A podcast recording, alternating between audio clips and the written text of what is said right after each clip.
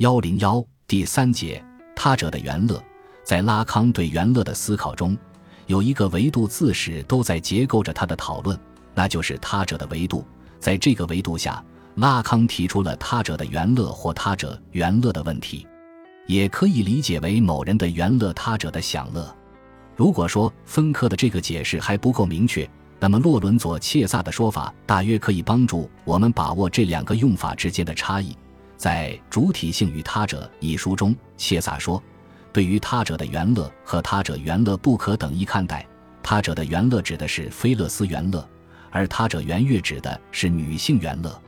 例如，在第七期研讨班中讨论爱邻人如爱己的格言时，拉康就说道：‘我的邻人的原乐，他的有害的、恶意的原乐，乃是对我的爱提出的一个难题。’而在接下来讨论康德和萨德的伦理学时，尤其是在康德同萨德一文中，正如我们已经看到的，享乐的主体直接被看作满足他者原乐的工具。主体的享乐实际就是他者的原乐，是淫秽的超我律令的原乐。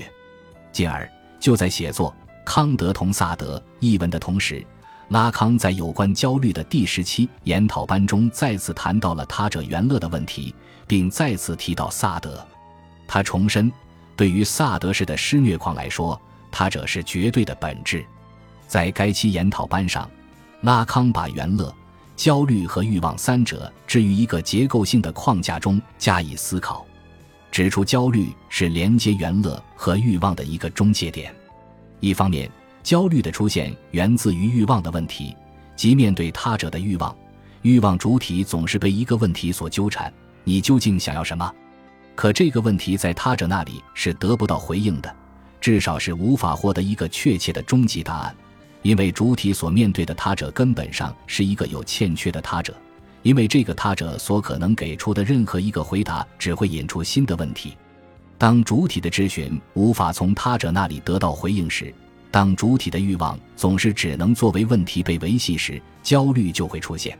在这个意义上说，焦虑是欲望的记号。是他者的欲望的记号，他总是与他者的欲望之谜联系在一起。另一方面，焦虑也是元乐的记号，是他者元乐的记号，因为焦虑并不是没有对象，而是有一个特殊的对象，那就是不可象征化的对象 A，那个从能指之网中脱落的欠缺的对象，以及精神分析经验中作为原质之物的对象母亲。从接受了阉割的主体的角度说。这个对象乃是主体经受复法的象征性阉割时留下的剩余。从欲望的角度说，这个对象就是在幻想结构中以未知的 A 的形式呈现出来的幻影。而从前主体的神话的角度说，这个对象正是神话性的完整他者及原始附近的享受对象。所以，主体对对象 A 的欲望，实际是在欲望一个他者享乐的对象。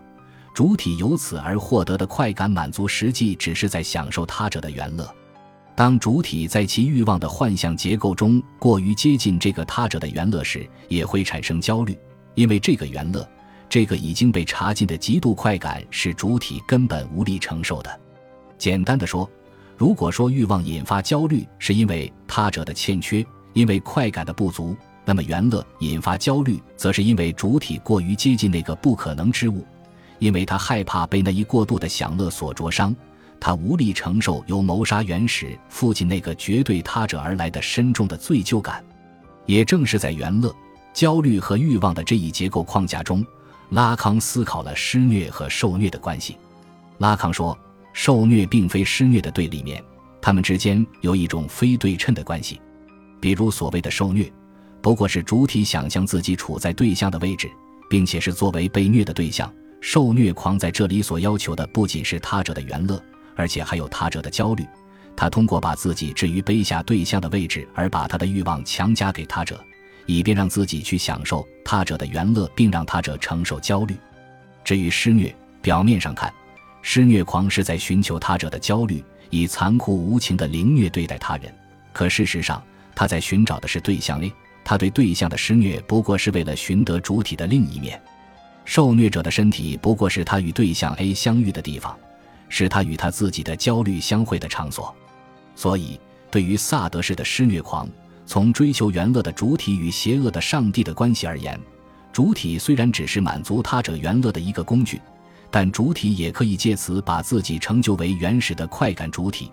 而就这同一个主体与作为对象的受害者的关系而言，基于对象 A 在幻象结构中的作用，当主体把对象沦为获得快感的工具时，他与对象 A 错失的相遇只会把他引渡到焦虑的位置。总体上，从六十年代初开始，拉康在思考原乐的问题时就已经嵌入了他者原乐的维度，如同人的欲望总是他者的欲望一样，人的原乐总是他者的原乐。并且，如同那个他者欲望的逻辑总是有着多重的拓扑式翻转一样，他者原乐的逻辑也当如此。即所谓的他者原乐，既可以是主体对他者的享用或享受，主体依照他者之律令去享用和享受，主体欲望被他者享用和享受，它们实际是一回事，不妨都称之为他者的原乐，也可以是他者本身的欲望享受。是主体无法穿透，但却存在于他的想象中，或者说他只能以幻象的方式来假定的他者享乐，故而不妨称之为他者原乐。不过，他者的原乐的这一逻辑缠绕，直到七十年代才得到充分阐述。其中最直接的体现就是一九七二至一九七三年的第二十期研讨班，题为“再来一次”的第二十期研讨班的主题名曰“女性性欲”。十几通篇都是在讨论女性原乐，或者说他者原乐，他者的原乐。这意味着拉康既是在他者原乐的语境中来讨论女性性欲，也是在女性性欲的语境中来讨论他者原乐，两者是二而一的关系。所谓再来一次，其实就是对女性原乐或他者原乐的本质的一种描述。在该期研讨班中，拉康一上来就直接切入原乐的主题，开讲的第一句话就是。十分凑巧，我没有出版精神分析的伦理学。现在经过一段时间的沉淀，他觉得他对其中的问题及原乐的问题可以多说几句。虽然他紧接着又故作谦虚地告诉人们，我对此什么也不想知道，可他还是在一系列的文字游戏中，通过语义的滑行暗示出，他将回到第七期研讨班的主题去对元乐概念再来一次。只是这一次，他要从另一个角度来谈。女性原乐或他者原乐，可以想见，在这样一个语境中，必定要涉及精神分析学惯常的系列论题：爱、女性性欲、性别差异等等。而按照拉康惯常的修辞风格，同样可以想见，对于所有这些论题，他一定会有惊人之语。是的，他真的做到了语不惊人死不休。女人并不存在，根本不存在性关系这样的东西。还有如根本不存在一这样的东西，女人非一，他者的原乐不是爱的记号等等这类话语，就像音乐的肢体一般组织着他对原乐和女性的阐述。但我们绝不可被这种表述的宣言式腔调所迷惑，就像英美许多追逐和反对拉康的女性主义者所做的那样，他们已经被拉康的再来一次弄得晕头转向了，以至于时常只能以挑衅的姿态来享用拉康。以为拉康在宣讲一种恶劣至极的菲勒斯中心主义和男性强权。面对这些惊人之语，我们首先需要做的和所能做的就是回到拉康，回到拉康话语的语境和逻辑。这当然不是说我们可以还原出一个本来的拉康。我必须再次强调，并不存在一个本来的拉康，而是说我们对拉康的每一次每一种返回都应当从阅读重读开始。并且这每一次每一种的返回必须是回到拉康已经奠定的基础那里，就像拉康在回到弗洛伊德时所做的那样，而不是如许多女性主义者那样回到拉康之前。如上所言，拉康对女性性欲的讨论是从他者的原乐、他者原乐切入的。所以在进入女性的话题之前，我们需要先看一下拉康这一次对他者的原乐的思考。何为他者的原乐？拉康首先从否定的方面做了一个界定：他者的原乐，首字母大写的他者的原乐，象征着他者的他者身体的原乐，不是爱的记号。可以说，这个否定性的界定乃是第二十期研讨班的一个开场白。对女性性欲或女性原乐问题的阐述是建立在对这个开场白的逐级说明之上的，或者说，它是从这个开场白绕行到所要讨论的主题的。他者的原乐，或者说象征着他者的他者身体的原乐，不是爱的记号。拉康自己说，在这个界定中有四个关键词：原乐、他者记号和爱。所以他在该期研讨班中对这四个概念进行了说明。是的，对于拉康研讨班的听众而言，这四个概念并不陌生。至少自五十年代中后期开始，他就一直在同他们打交道。